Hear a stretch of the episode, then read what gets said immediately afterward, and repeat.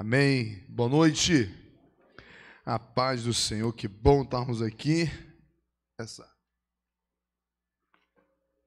essa quarta-feira. Sobe comigo em Efésios, capítulo 1.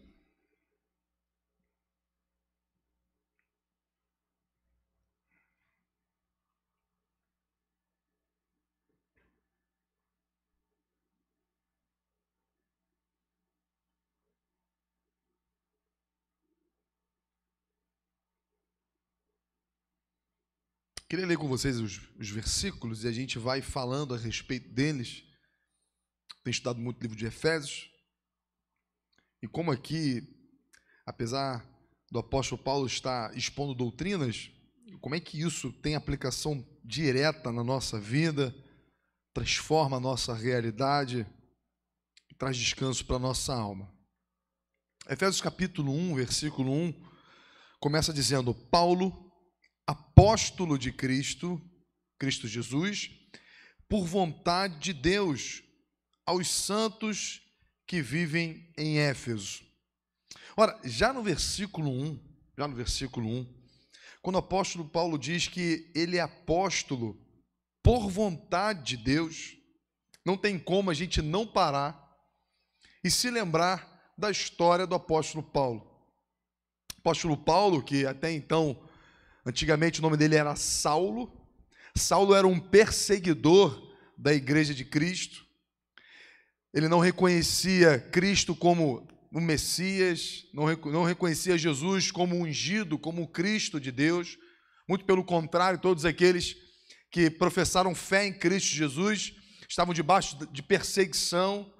Paulo participou ali do apedrejamento do primeiro mártir cristão, foi Estevão. E nessa declaração, Paulo agora não mais como Saulo, não mais como alguém que não conhece Cristo. Não conhecer Cristo, irmão, estar distante da salvação.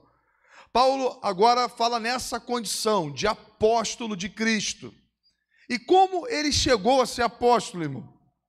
Será que foi por causa da sua busca pessoal? Não.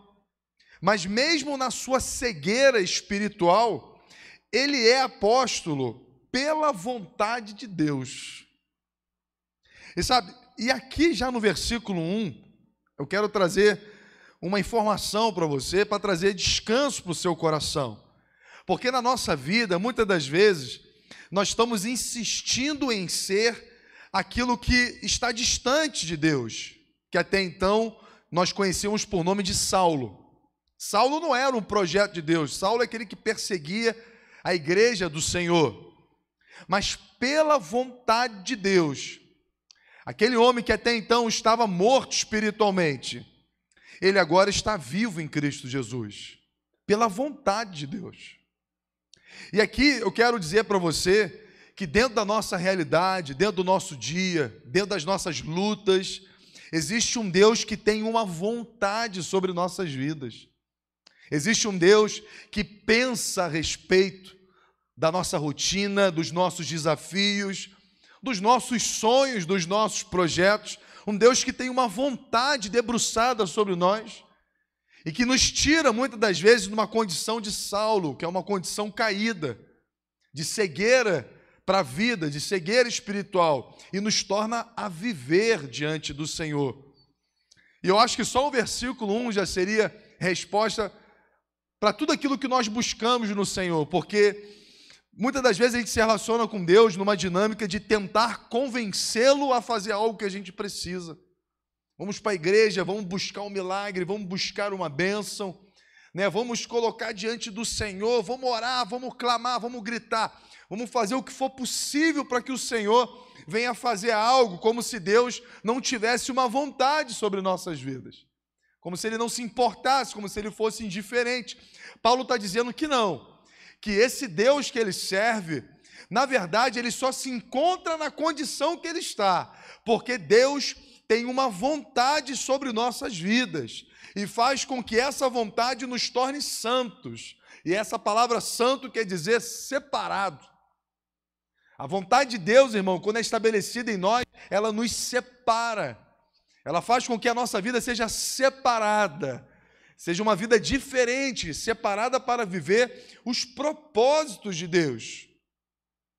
E ele vai avançando dizendo: graça a vós, outros e pais da parte de Deus, nosso Pai e do Senhor Jesus Cristo. Agora ele dá outra informação aqui, já no versículo 2.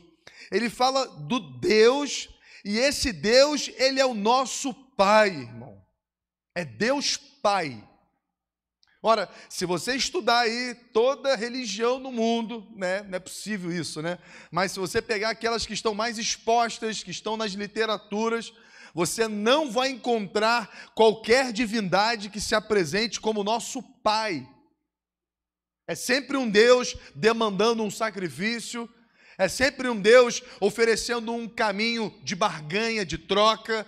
Se você me obedecer, eu te recompenso. Se você oferecer tal sacrifício para mim, eu te retribuo com isso ou aquilo outro. Apareceu uma cantora famosa aí, não dá para falar o nome, estamos aí ao vivo gravando. Mas é público, ela falou isso, de que quantas oferendas ela fez para que pudesse alcançar o sucesso onde ela está.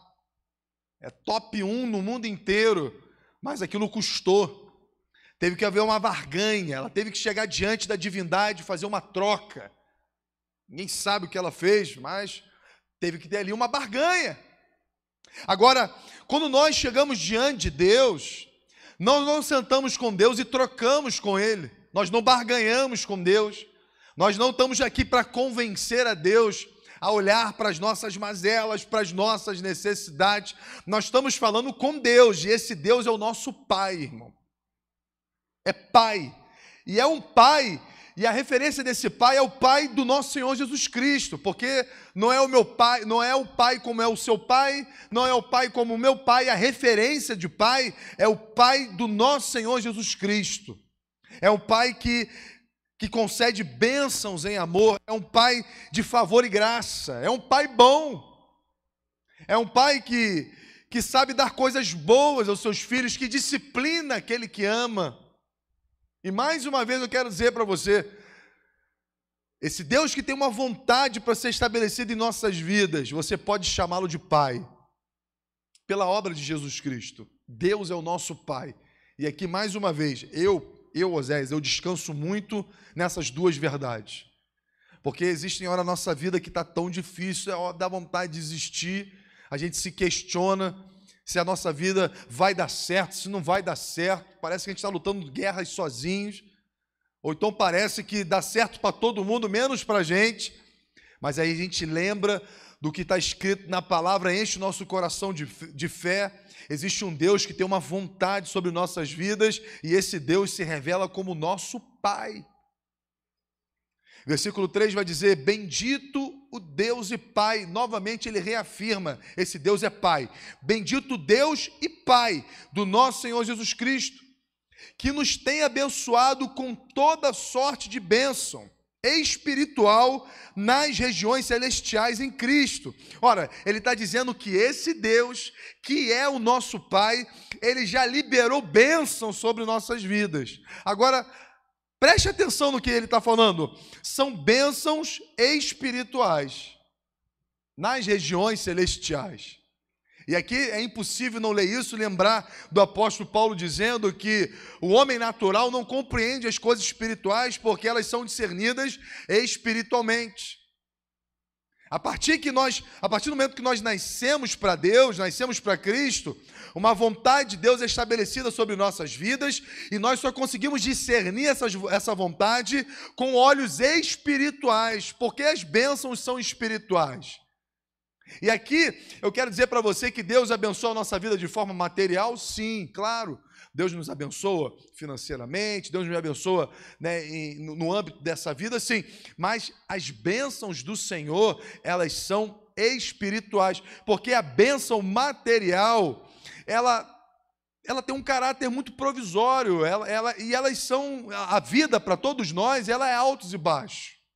O evangelho não é uma blindagem, irmão contra problemas financeiros. O Evangelho não é uma blindagem contra dificuldades, contra lutas. Muito pelo contrário, Jesus vai dizer: no mundo nós teremos aflições, Mas tem de bom ânimo. Por quê? Porque as nossas bênçãos estão nas regiões celestiais, não estão nesse mundo.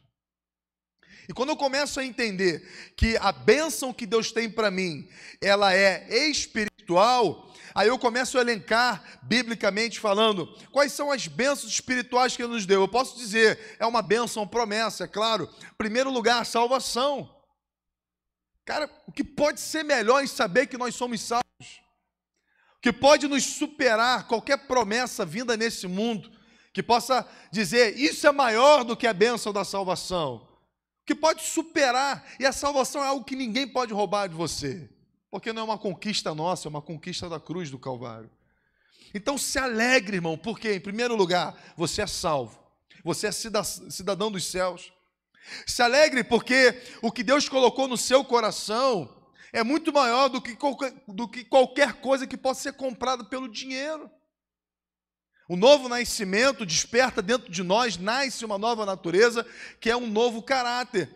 E o que a Bíblia está dizendo, né, todas as doutrinas apostólicas, elas são frutos do sermão do monte, do ensino de Jesus. E o que eu aprendo é que no sermão do monte, a maior bênção, irmão, do crente, está em receber um caráter de Deus. A gente precisa valorizar isso, irmão. O caráter de Cristo dentro de nós. Porque o Evangelho não se trata de fazer orações para se consertar problemas das nossas vidas. Não, a oração nada mais é do que um alinhamento nosso com Deus. Agora, o que de fato vai fazer com que a nossa vida seja uma vida abundante é o caráter de Cristo dentro de nós. Parece que essa ficha não caiu para muitas pessoas. Então, quantos querem viver mudança de vida? Todos querem. Quantos querem novidade? Quantos querem vida em abundância? Todos querem. Mas a vida abundância passa, meu irmão, pelo caráter de Cristo nascendo dentro de nós. O que o, que o apóstolo está nos, nos ensinando, olhando para o Sermão do Monte, é claro, olhando para os ensinos de Jesus, é que a vida e a vontade de Deus, que é revelada numa bênção em nossas vidas, ela é manifestada a partir de um caráter cristão, irmão. Então, como é que resolve? Como é que resolve o problema dentro de casa? Como é que resolve? Como é que pega um casamento falido? Como é que pega uma família destruída e faz com que essa família viva abundância, fartura de alegria? É através do novo nascimento, um despertar de um caráter dentro dessa família. É o marido comprometido com a esposa, a esposa comprometida com o marido. Ali existe companheirismo, unidade, perdão, paciência, longanimidade existe o espírito de um servir o outro com excelência, e a partir daí o casamento ele muda. E a gente pode aplicar esse caráter em todas as áreas. Você tem uma empresa e a gente e, e até então você era um explorador, você era um, um era, era um, um cara cheio de esquema, era um cara que não trabalhava com excelência, era um, um, cara que visava só lucro, pisava em cima das pessoas. Agora você começou a ter o caráter de Cristo. E agora você não, não faz do dinheiro a sua, a sua, a, o fiel da balança do seu negócio, você faz um serviço de qualidade, você presta com excelência, você usa a verdade, porque você é um filho de Deus, você trabalha com a verdade. E aquele caráter vai fazer com que o seu trabalho venha ser, ser, ser, ser espalhado para todos como referência. É, é, a, é, o que nós chamamos aqui do, da, do network positivo Cara, esse fulano é um cara sério, é um cara correto, é um cara que trabalha com excelência. Você pode falar, mas que bobagem. Bobagem não, os cristãos dos, dos primeiros séculos, eles eram prósperos porque eram reconhecidos como trabalho de excelência. Ou seja, cara, vamos comprar dos crentes porque eles não passam a perna da gente, eles são, são eles não podem fazer isso porque eles são fiel a Deus, fiéis ao Senhor. E aí acabam gerando uma fidelidade por conta de um caráter. E a gente acha que isso não, não, não resolve as nossas vidas. Eu quero dizer para você, as bênçãos espirituais, ela abençoa a nossa vida de uma forma plena. O cara que tem um caráter, o cara que, que resenha nas escondidas, que fala mal do outro, né? Lá, lá, lá em cara, a gente está tá estudando o Sermão do Monte. Domingo passado, sexto mandamento: não matarás. E aí Jesus está dizendo: não, não matarás, não se trata de tirar a vida de alguém. Aquele que fala mal do irmão já é homicida. aquele que fala mal, aquele que conspira, aquele que traz é, um, um, um, ambiente de, de, rivalidade, aquele que, que não promove a comunhão, mas que, que, que promove o falar, a falácia. Já mostra um espírito caído, um espírito demoníaco. E aí está um cara desse, falando mal do outro, falando mal do irmão, está conspirando, fala mal, só sabe falar mal, só sabe falar mal, sabe falar mal, mas quer ser abençoado, quer viver a vida em abundância, quer de Deus algo novo, quer novidade de vida. Quando é que consegue? Nunca. Por quê? Porque as bênçãos são espirituais. A bênção sempre passa por um novo um caráter novo. A bênção sempre vai passar por uma nova natureza. E é isso, irmão, que nós precisamos entender em nossas vidas. Mais do que ver a materialização do milagre, mais do que ver o carro, mais do que ver a porta, mais do que ver a chave, mais do que ver a casa, que, que o caráter de Cristo possa ser visto em nós. Porque é esse caráter que vai trazer abundância de vida. Porque Deus não vai te dar aquilo que você não está preparado para receber. E o preparo trata-se de um caráter. Tem pessoas, irmão, que você der um, um emprego um pouquinho melhor, ela surta, muda de marido, muda de mulher, ela abandona, pisa nos outros, só porque ganhou um pouquinho, só porque ganhou uma posição, irmão. Então perceba que no reino de Deus um caráter faz toda a diferença. Você, com um caráter de Cristo, você está pronto para estar em lugares altos. Existem pessoas, irmão, que não pode estar em posições elevadas, porque não tem um caráter de Cristo. E as bênçãos que Deus tem, elas estão nas regiões celestiais.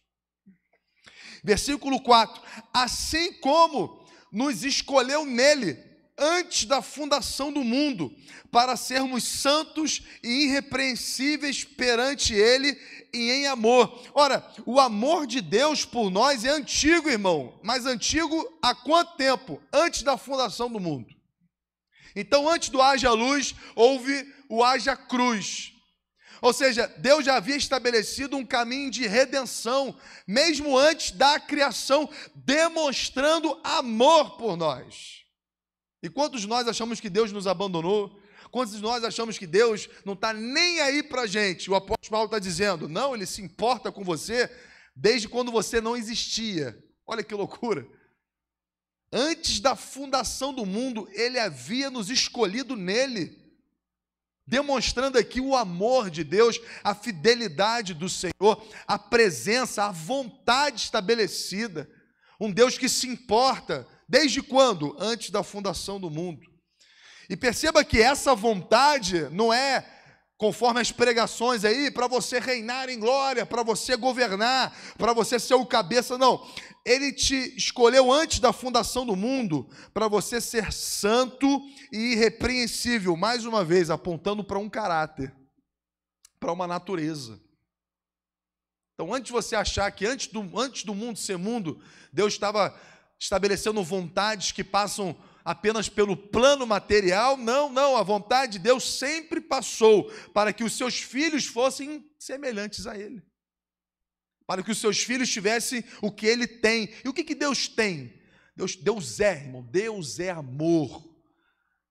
É um caráter, é uma predisposição, uma vontade, é um serviço.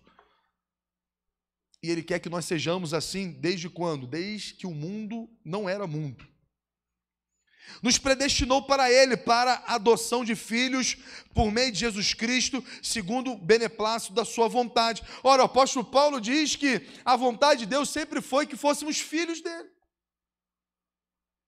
fosse perto, nós fizéssemos parte da família dele pelo ministério da adoção. E o ministério da adoção eu tenho sido repetitivo nisso, é para mim é a coisa mais linda que nós podemos dizer. Porque o ministério da adoção se trata do seguinte: alguém que não era responsável legal pelo outro, alguém que não deveria, alguém que não, não, não precisava, mas de forma voluntária, graciosa, se torna responsável por alguém, sem méritos. O que a criança fez para ser adotada? Que a criança fez para receber aquela paternidade, se ela não é fruto de um relacionamento daquela pessoa. Então, o ministério da adoção é a coisa mais linda. É alguém de forma graciosa se apresentando, colocando sobrenome na, na, na vida de outra pessoa, dando uma herança, dando direitos, trazendo para a família.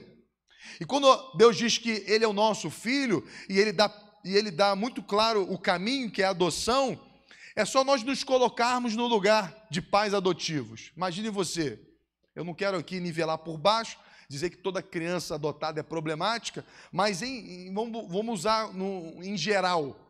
Geralmente as pessoas, as crianças que vêm por adoção, geralmente, tá? Cada caso é um caso. Vamos lá em geral. São crianças que foram abandonadas, crianças que são fruto de ambientes, geralmente são crianças mais agressivas, crianças que carregam mais problemas, problemas psicológicos, problemas de todos os níveis de esferas. Talvez chegam com mau, maus hábitos, maus costumes, mas ao pertencer à família de outra pessoa, o que esse pai vai exercer na vida, qual é a influência que esse pai vai exercer na vida daquela criança adotada? Ele quer que aquela criança se pareça com ele. Adquira o seu caráter, adquira os costumes da sua casa, os seus princípios, os seus valores. Então, se aquela criança chega falando palavrão, ele vai ensinar aquela criança não pode falar palavrão dentro daquela casa, porque aquilo não é bom, aquilo não, não, não é valorizado dentro daquele lá. Se aquela criança tem qualquer tipo de costume corrompido, aquele pai vai corrigir aquela criança para que ela possa entrar numa outra esfera de princípios e valores para que se pareça com ele. É exatamente esse mesmo princípio que Deus faz conosco porque nós estávamos mortos em nossos delitos e pecados, nós éramos pessoas problemáticas, porque nós éramos pessoas caídas. O profeta vai dizer que o nosso coração é corrupto, desesperadamente corrupto, e ao se relacionar com um Pai Santo, é claro que nós precisamos nos submeter e o que ele quer implantar dentro de nós. Ora, o pai adotivo não quer adotar a criança, dar os melhores tênis, os melhores, os melhores videogames. Não é, não é essa a vontade principal do pai. A vontade principal do pai adotivo é fazer com que aquela criança se alinhe com o caráter dele. Tem os princípios e os valores deles e a partir daí ela vai receber tudo aquilo que aquele pai pode dar e quer dar mas a partir de um alinhamento de caráter. E é esse mesmo princípio, irmão, quando Deus oferece a paternidade para a gente. Em primeiro lugar, é novo nascimento, é nascer de novo, é um novo caráter, irmão. Então, eu quero dizer e afirmar para você que tudo que Deus quer te dar, porque nós vimos aqui, Ele já nos abençoou, Ele já liberou, Ele já manifestou a sua vontade. Eu quero fazer, eu quero dar, eu quero realizar, eu quero que você viva uma vida em abundância, eu quero fazer isso.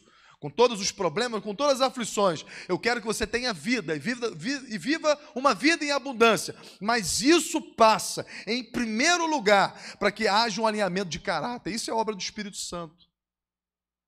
Então eu vejo tantos crentes preocupados com tantas coisas. Tem, tem crente é, tão piedoso, ele está preocupado em, em, em, pregar, ele está preocupado em fazer o chamado dele, ele está preocupado com um monte de coisa que parece até, parece até piedosa. Está preocupado em subir, descer, em, em, dar, em ofertar, em ministrar, em ensinar, em pregar, e estar tá à frente. Ele só não está preocupado em ter um caráter. Ele só não está preocupado em ter um caráter. Lembrando que a preocupação do pai, ou a prioridade do pai, é estabelecer no filho o seu caráter, o caráter cristão. Sermão do Monte. Não estuda Mateus capítulo 5, sabe, 5, 6 e 7. Você vai ver lá o Cristo ensinando aos seus discípulos o que significa seguir a Jesus. Não é um discurso moral, mas é um discurso de um pai alinhando o caráter dos seus filhos. E eu mais do que nunca tenho visto a importância, irmão, da igreja, como nós, nós como igreja, despertarmos para um alinhamento de caráter. Sabe, quebrar com as nossas hipocrisias de que não, eu sou crente, não, eu sou um estudioso da palavra, não, eu conheço, conheço tudo, conheço, conheço a exegese, conheço, conheço a, as escolas teológicas, mas em casa eu, eu desprezo meu marido, desprezo minha esposa, sou grosseiro, xingo palavrão, eu conspiro, eu minto, eu dou cheque sem fundo, não pago as pessoas, eu dou calote, eu falo mal, eu falo mal. Não faz sentido, irmão. Porque as bênçãos são espirituais e as bênçãos espirituais passam por um alinhamento de caráter, obra do Espírito Santo. Para louvor da glória da sua graça, que ele nos concedeu gratuitamente no amado, no qual temos a redenção pelo seu, pelo seu sangue e remissão dos pecados segundo a riqueza da sua graça. Ora, perceba que ele diz que ele quer filhos, ó, eu quero filhos, e em, e em seguida ele vai falar de redenção e de perdão de pecados, de remissão de pecados. Porque o que é o pecado? O pecado é aquilo que, que traz o defeito do nosso caráter. Então ele fala: Olha, eu escolhi vocês para adoção de filhos, enviei o meu filho, e através do sangue do meu filho, vocês têm o caráter de vocês consertado. Remissão de pecados e redenção nada mais é do que novo nascimento, irmão. Novo nascimento é constituição de uma nova natureza. Perdão de pecados não é apenas dívidas pagas, irmão, porque nós sabemos que redenção nos coloca no caminho de santificação. E o caminho de santificação é um caminho de alinhamento de caráter com o caráter de Cristo. Então ele fala de paternidade, fala de adoção, ele fala que ele concedeu isso gratuitamente, claro, pela obra de Jesus Cristo, como? Nos redimindo com o sangue do seu próprio filho, apagando os nossos pecados, transformando a nossa natureza. Isso tudo é fruto de graça. Que Deus derramou abundantemente sobre nós em toda a sabedoria e prudência, desvendando-nos o mistério da sua vontade. O que é o desvendando o mistério da sua vontade? Ele está falando isso, irmão, desde a velha aliança, desde Gênesis. Quando Gênesis capítulo 3, Deus fala para Eva que dá descendência da mulher, da semente da mulher, haveria um que esmagaria a cabeça da serpente. Aquele é um mistério. O que, que isso quer dizer? Que da semente da mulher haveria um que esmagaria a cabeça da serpente. O que, que isso quer dizer? Eva ouviu aquilo e falou: O que, que é isso? O que, que isso quer dizer? Bem, era um mistério, foi revelado o quê? Em Cristo Jesus. Então perceba que toda a Bíblia é um livro de uma única narrativa. Deus está enviando o seu filho para redimir o pecado daqueles que seriam seu seus filhos pelo ministério da adoção, e esses seus filhos seriam reconhecidos por um caráter. Porque agora eles são sal da terra, são luz do mundo. Fica visível para esse mundo ver a diferença. Por quê? Porque nós declaramos ao mundo não. Nós fazemos a diferença. Como? Através de um caráter, um caráter de Cristo. E esse mistério foi desvendado na obra de Jesus Cristo, que, segundo a sua boa vontade, propusera em Cristo, em fazer convergir nele, na dispensação da plenitude dos tempos, todas as coisas, tanto as do céu na terra, e nele digo, na qual fomos também feitos herança, predestinado segundo o propósito é, daquele que faz todas as coisas conforme o conselho da sua vontade. Fomos feitos herança, predestinado segundo o propósito, mais uma vez, daquele que faz o que, o que quer. Deus estabelecendo a sua vontade sobre nossas vidas estabelecendo. Estabelecendo a vontade dele, que é boa, perfeita e agradável, a fim de sermos para louvor da sua glória, nós, o que de antemão esperamos em Cristo. Ora, para que toda essa história que eu falei aqui de a vontade de Deus, de remissão, de perdão de pecados, de bênçãos nas regiões, nas regiões espirituais, tudo converge para que a nossa vida venha a ser para louvor da glória de Deus. Você entende que a nossa vida não está numa ponta solta, de que Deus quer te abençoar para você viver o que você quer? Não, não, não, Deus não está aqui abençoando projetos individuais. Deus não está aqui favorecendo sonhos individualizados. Mas tudo que Deus quer fazer na sua vida é para glorificar o nome dEle. Glorificar o nome dEle, para nós termos uma testemunha a respeito da graça e do amor de Jesus. E sabe por que eu trouxe essa palavra bem expositiva, né, explicando linha por linha, para que você venha se lembrar, ou informar ou se lembrar, de que a nossa trajetória em Cristo passa em primeiro lugar em adquirir o caráter cristão, é o caráter do próprio Deus em nós. Sem isso, irmão, sem isso, não espere nada da parte do Senhor. Não espere. E aí, eu, eu, eu acredito que todos nós, cada vez mais, sabe, ao invés de nós cairmos nesse discurso de que Deus vai fazer, que Deus vai te dar a vitória, de que Deus vai te levantar, de que Deus vai te surpreender, de que tudo vai ser grande, maravilhoso, de que Deus tal, sem confronto, irmão. Porque ouvir que Deus vai dar, eu sendo a mesma pessoa, isso, isso é bom para mim. É só receber? É só levantar as mãos? Ou então é só dar uma oferta? É só entregar meu dízimo e Deus me prospera? É isso?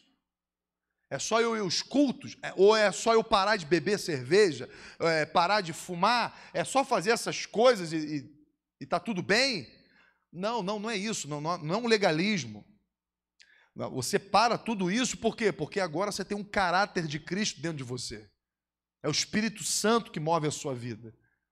Você é uma outra pessoa, você nasceu de novo, você nasceu para a glória de Deus. E quem vive para a glória de Deus, ele é o mesmo com muitas pessoas ou com ninguém. Ele sozinho, ele não é uma fraude. Ele não está um celular tampado numa pornografia, por quê? Porque não tem ninguém vendo. E aí ninguém vai me julgar, ninguém vai dizer que eu, que eu sou um pecador, porque ninguém está vendo, mas Deus está vendo. Deus sabe. Deus conhece. Deus sabe do coração caído que muitos de nós ainda temos e as máscaras que nós preservamos da religiosidade, que não quer dizer absolutamente nada, todo conhecimento e rotina religiosa diante do Senhor. Porque o que importa para o Senhor é um espírito quebrantado, um coração reto. Esse ele não desprezará.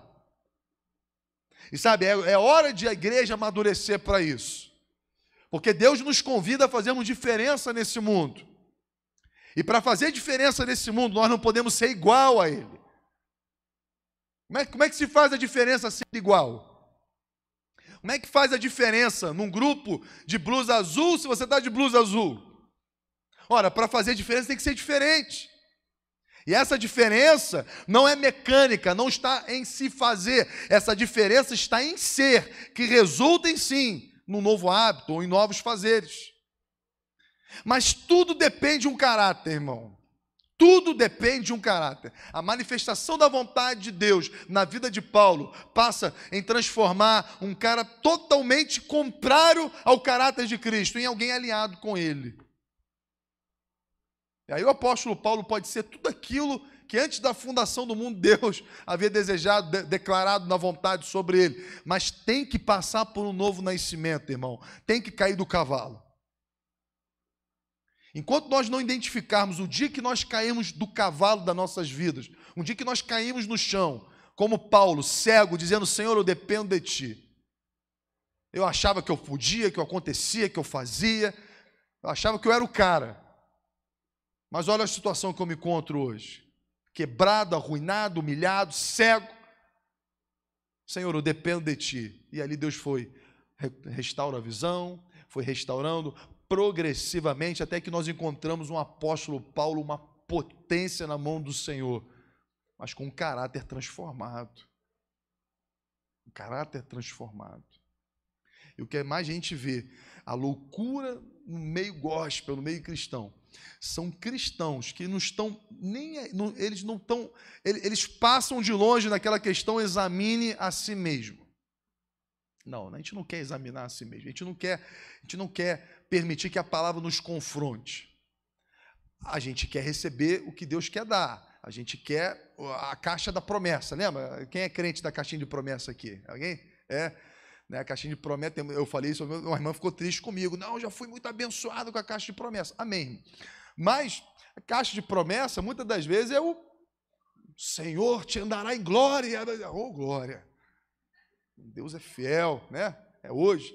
Aí pega de novo, mil cairão do teu lado, dez mil ao teu direito, você não será atingido. É essa palavra que eu estava precisando da parte do Senhor. E na verdade, Deus está falando para você, meu irmão, quebra esse coração aí, está tudo errado. Esses 10 mil que quer cair, você está nele, tá? Não acha que você não vai ser atingido, não. Você é o que caiu já.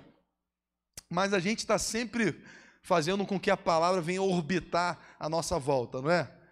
tudo é, tudo é ao nosso favor, tudo é, tudo é o nosso benefício. Na história de Davi, todos nós somos Davi, só tem um personagem, todo mundo brigando para ser Davi aqui. Ninguém, quer, ninguém ali é Golias, ninguém ali é o soldado covarde, ninguém, ninguém ali é o errado, todo mundo é o certo. História, não, eu sou aquele personagem que vence, eu sou aquele que é usado por Deus. Eu nos apóstolos, eu sou o que é escolhido por Jesus. Você é o Judas, né? Não, Judas ninguém quer ser. É, mas a gente traz Jesus toda hora. Toda hora a gente está traindo ele. Então a gente precisa, sabe, entender que a nossa vitória, irmão, a nossa vitória, ela se passa em alinhar o nosso caráter com o caráter de Cristo. Cara, como é bom, sabe, a gente nos nossos encontros, alguém falar, cara, como eu fui abençoado porque eu conversei com você. Porque existem pessoas que saem mais pesadas. Existem pessoas que, saem falando mal do outro porque encontrou você. Então tá o cara, cara acha João uma, uma, uma, beleza, João é gente boa. Aí ele encontrou com você, João agora é o, homem, é, o pior, é o pior homem do mundo, é a pior pessoa do mundo. E por que ele chegou a essa conclusão? Porque ele encontrou você. Você assassinou o seu irmão para o outro. Você acabou com ele.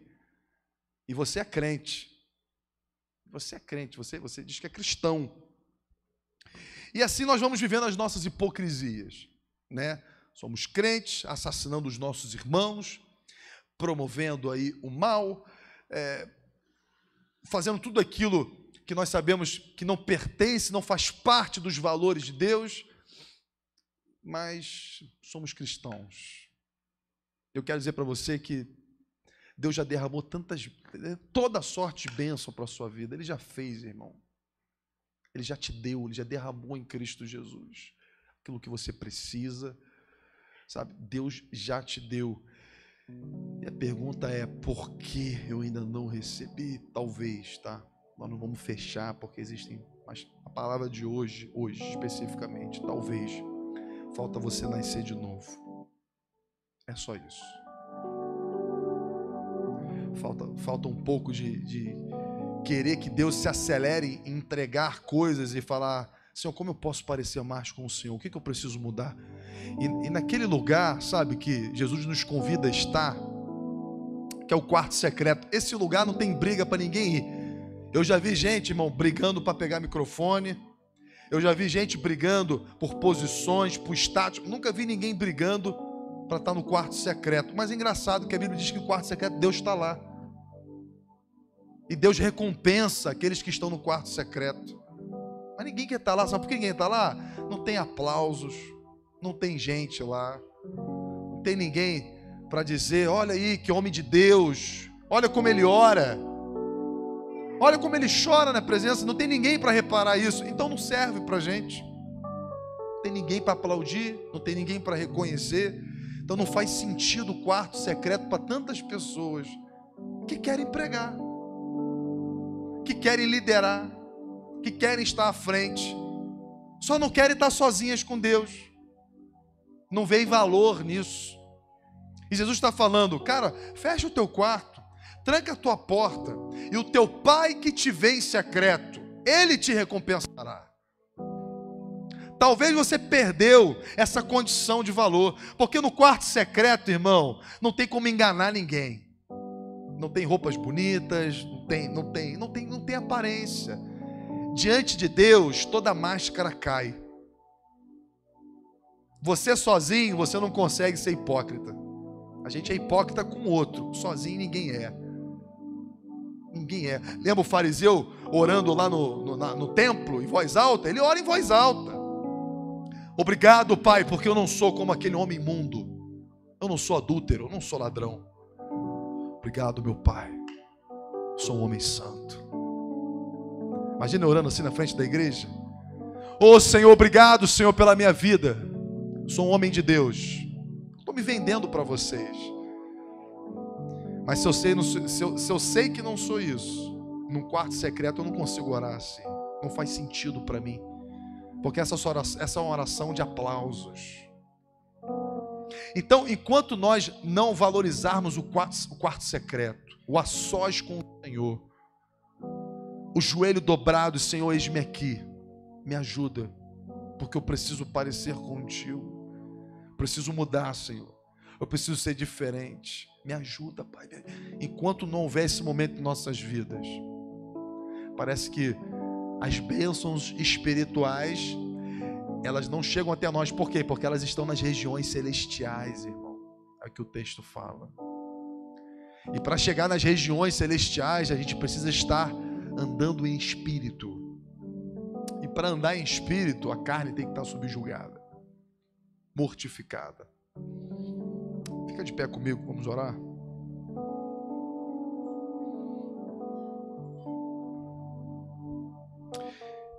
Irmão, toda, toda essa palavra foi para dizer para você.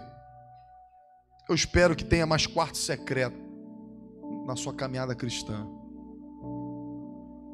O valor de um quarto secreto, de uma porta fechada, sozinho, ninguém sabe. Sem plaquinha na porta, estou orando. Não, não, ninguém sabe.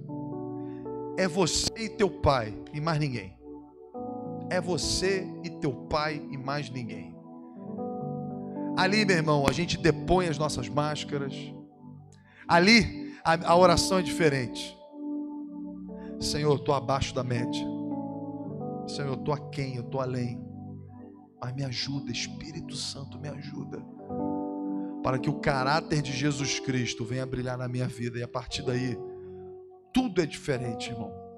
Na manifestação do caráter de Cristo. Vamos orar, feche teus olhos. Pai, obrigado, Senhor. Obrigado pela tua palavra. Obrigado, Senhor, porque o Senhor não desiste de nós. Obrigado, Senhor, porque o Senhor tem cuidado da nossa casa, da nossa família. Obrigado porque o Senhor tem uma vontade, Pai, estabelecida. E nós estamos aqui, Pai, essa noite, porque nós queremos viver a tua vontade. Porque a tua vontade é muito melhor do que a nossa. A tua vontade é boa, é perfeita e agradável. Nos ensina, Pai, a confiar na Sua vontade. E a Sua vontade se passa que os seus filhos se pareçam contigo. E nós estamos aqui, Pai, essa noite, na nossa individualidade, sem máscaras, diante de Ti, a começar por mim, Senhor, tem misericórdia de nossas vidas. Nos perdoa, Pai. Mas também, Pai, nos dê o teu espírito. Que teu espírito venha trabalhar em cada coração aqui essa noite. Que o nosso foco, Pai, além das aquisições dessa vida, que nós possamos ter um coração, Pai, servo do Senhor. Um coração que saiba andar em obediência. Um coração, Pai, que quando encontrar o outro, vai deixar o outro melhor que as pessoas possam ser abençoadas ao se encontrar conosco, que elas possam estar mais livres, que elas possam se sentir mais amadas por Ti e menos julgadas. Que nós possamos, Pai, ser aqueles que vão proclamar, pro, proclamar as boas obras, as boas novas, Senhor. Nos ajuda, Pai. Nos ajuda a sermos uma fonte, Pai, de água cristalina Queremos ser parecidos contigo para a honra e glória do teu nome. Queremos apresentar, Senhor, todo aquilo que tem trazido ansiedade ao nosso coração, as nossas lutas. Quando chegaram aqui, Pai, cansados, sobrecarregados, quando chegaram aqui, Pai, a ponto de desistir, talvez, Pai, frios espiritualmente, mas que uma chama possa ser acesa em nosso coração que possamos encontrar valor em te buscar, buscar a tua face, em ler a tua palavra, Senhor, nos alinharmos com ela, nos desperta, Senhor, nos traga avivamento. Pai, traga avivamento para cada coração aqui, Pai, essa noite. Traga avivamento, Pai, para a nossa vida espiritual. Nós não queremos viver, Pai, uma vida cristã de hipocrisia, mas nós queremos viver, Pai, para louvor da tua glória possamos brilhar a luz de Cristo, Pai, aonde colocarmos a planta dos nossos pés. Que o mundo seja um mundo melhor, porque nós parecemos contigo, Senhor e o Senhor age através de nós. Que haja vida dentro da nossa casa, abençoa, Pai, os nossos filhos, abençoa, Pai, nossa, o nosso casamento, a nossa família, que tudo venha apontar para Ti, e que todos possam testemunhar que o Senhor, Pai, é o nosso Pai e tem trazido vida para a nossa vida. Assim, Pai, nós te agradecemos em nome de Jesus. Amém.